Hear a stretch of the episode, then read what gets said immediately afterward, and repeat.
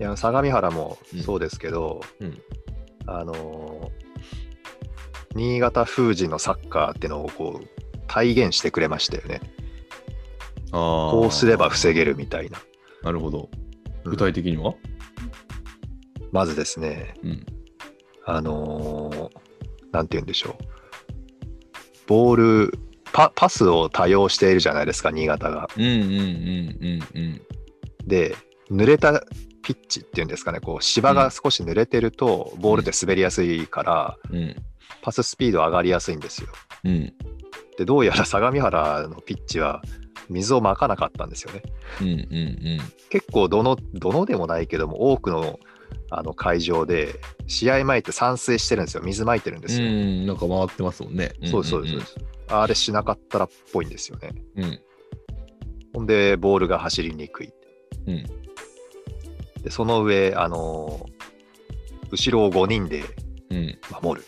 うんうんうんでスペースが消えるじゃないですか。うんそれで、あの、なんていうんですかね。新潟のボールになった時に、うんこう、前からプレッシャーに来るっていうんですかね。こう新潟のディフェンダーに向かってプレスガンガン来ると、後ろのスペースができやすいから、新潟はあのパスを回しやすくなるんですけど、うん前からあまり来ない。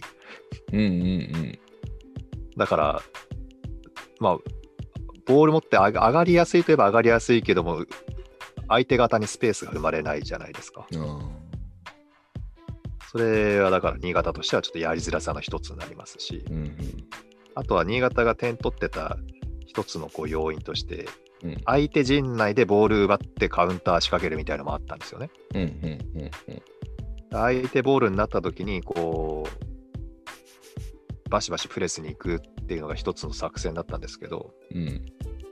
相手が自陣でボールを持った時にうんポーンと新潟方面に蹴り蹴っちゃうとうんプレスかからないからうん。新潟のカウンターっていうのは発動しにくくなるんですよね。うんうんみたいな感じで新潟封じっていうのがちゃんと機能してたんですよね相模原は。そうか。そこに加えてあの風ですのでうん。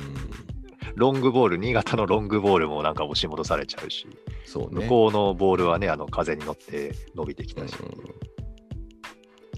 まあ、そういう意味では、ね、その先先方って相手のあの、ゴゴールなんか特にその 2, 点目なんかは、おやおやっていう感じで入っちゃったぐらいで、うんうん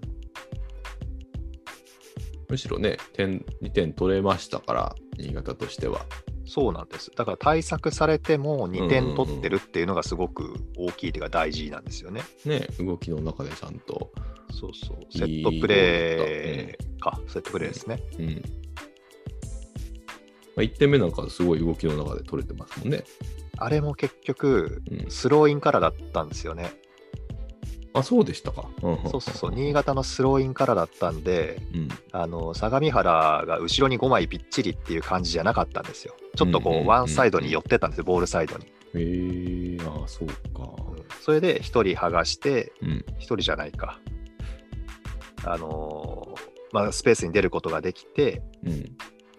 うまくこうゴール前に出せたんですけど、うん。しっかりこうセットされちゃうと、もうちょっと苦しいですよね。5枚セットされちゃうと。あのパスに反応するのもすげえなって思いましたけどね。あのゴいやール決めーた。あれは信頼関係じゃないですかね。もう来ると思ってる感じじゃないですか。そうそうそうそうそう。もうあそこ普通、あそこまで走り込まないでしょみたいなところまでぐいーっと追っかけていくのがすごいなっていう、まあ素晴らしいプレーでしたね、あれは、本当に。いやーだからあれで先制したじゃないですか。確か1点目、新潟が先に取ったんで、そうそうそう。あれで先制したもんだから、あうん、今日もありがとうございますみたいな そうそう。思った思った。感じだったんですけどね、やっぱりなかなか、まあ、簡単にはいかないと。いやいやいや、シーズンですから、ね。こういうことがあると。そうです。どこの、まあ、あとそんなもん30何試合もありますから、そうそう。無敗ですから、今、変わりました、ここは。はい。ちょっと全勝優勝がね、ははい。あのー無理になっちゃいましたけど。いやいやいや、全勝優勝、あ、そうか。全勝優勝とは言えなくなるのか。なるほど、ね。無敗優勝でね、うんまだはい道は保たれてますので。はい、大丈夫ですよ。はい。季節また期待しましょう。僕もちゃんと見見れてるので、最近。まあ、 DAZN がね、どうするか問題はちょっとまた別にありますが、なかなか根深い問題ですね、それで。ギリギリまで我慢していきたいと思います。はい。